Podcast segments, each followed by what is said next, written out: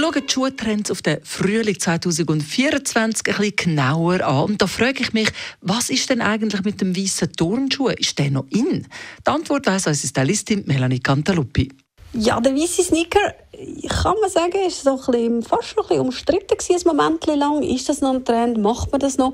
Aber wie es so ist mit Trends, manchmal werden sie zu Klassikern. Und da kann man jetzt durchaus sagen, ja, der weiße Sneaker ist ein Klassiker geworden.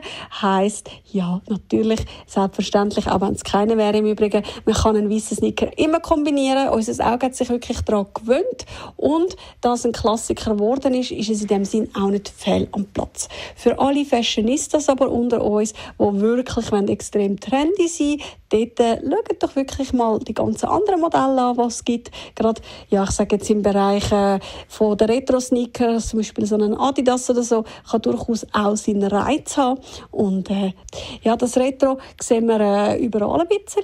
Und natürlich äh, ist der Turnschuh dann dort die optimale, sage ich jetzt, Form, um ein Outfit vollenden.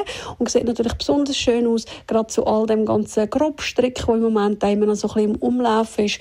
Oder aber auch wirklich zum mal eine Silhouette brechen, auch in Kombination mit Leder etc.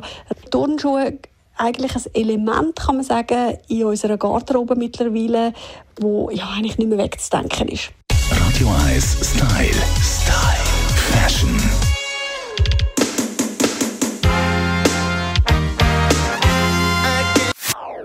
Das ist ein Radio 1 Podcast. Mehr Informationen auf radio1.ch.